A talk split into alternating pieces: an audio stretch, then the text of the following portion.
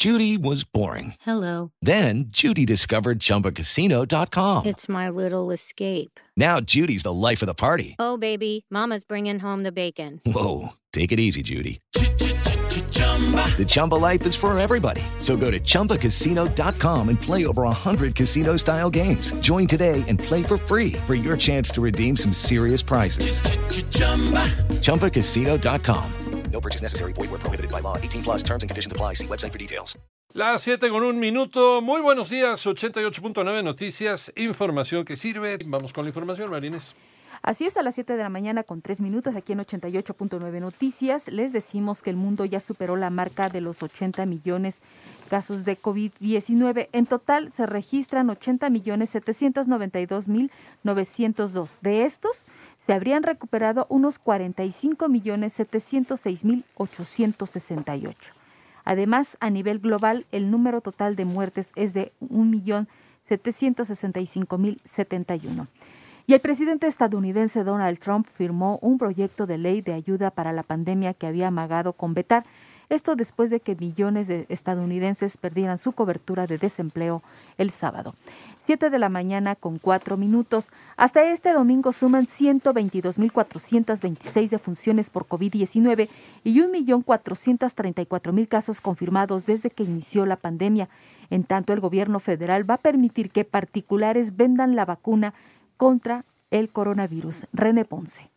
Aclara el presidente de México que el gobierno federal no impedirá ni se opondrá a que empresas privadas de nuestro país puedan comprar en el extranjero las distintas vacunas contra COVID-19 y posteriormente comercializarlas entre la población. Se ha dicho que por qué no se permite que se venda en las farmacias. Claro que si hay empresas que quieran comprar la vacuna en el extranjero, nosotros no tenemos ningún impedimento para que se venda la vacuna que se compre afuera desde su oficina en Palacio Nacional, al evaluar el avance del Plan Nacional de Vacunación que inició la semana pasada en México, el jefe del Ejecutivo destacó que el objetivo del gobierno federal es garantizar que toda la población tenga acceso gratuito a la inmunización, por lo que únicamente será necesario esperar la fecha y el turno correspondiente según la edad y las condiciones de salud de cada individuo. Para 889 Noticias, René Ponce Hernández. Recuerda que nuestra página www 889noticias.mx encuentras más sobre este y otros temas de tu interés.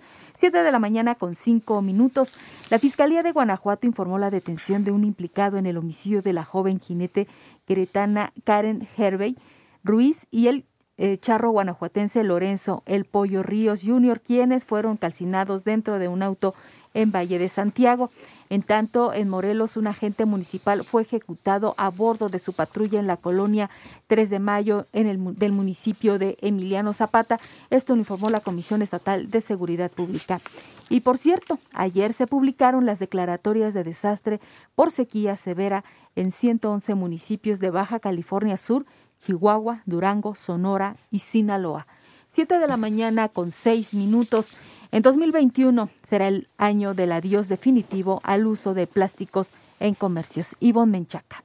Será a partir del 1 de enero del 2021 que entre en vigor la segunda fase de prohibición de artículos plásticos como tenedores, cuchillos, cucharas, palitos mezcladores, platos, popotes o pajitas, bastoncillos para hisopos de algodón, globos y varillas para globos, vasos y sus tapas, charolas para transportar alimentos, aplicadores de tampones fabricados total o parcialmente de plásticos, diseñados para su desecho después de un solo uso, excepto los que sean compostables. La opción que nosotros vemos como real sustentable es evitar generar este residuo y poder reutilizar lo que ya tenemos. Entonces, realmente las opciones en muchos casos sí están ahí, porque los plásticos que se prohíben son plásticos considerados innecesarios. Explicó Ornella Garelli Ríos, especialista en consumo responsable y cambio climático en Greenpeace. 889 Noticias, Ivonne Menchaca Sarmiento. Siete de la mañana con siete minutos en el panorama internacional. En Estados Unidos, la policía de Nashville Tennessee identificó al responsable del coche bomba que estalló el viernes en el centro de la ciudad. Se trata de Anthony Quinn Warner, de 63 años, mismo que habría fallecido en la explosión que causó heridas leves a tres personas. En tanto, un sismo de magnitud de 6.7 se sintió el domingo en el sur de Chile, sin que hasta el momento se haya reportado víctimas ni daños materiales. Y el presidente de Rusia, Vladimir Putin, decidió vacunarse contra COVID-19 luego de que el Ministerio de Salud ruso autorizó el uso de la vacuna Sputnik a personas mayores de 60 años.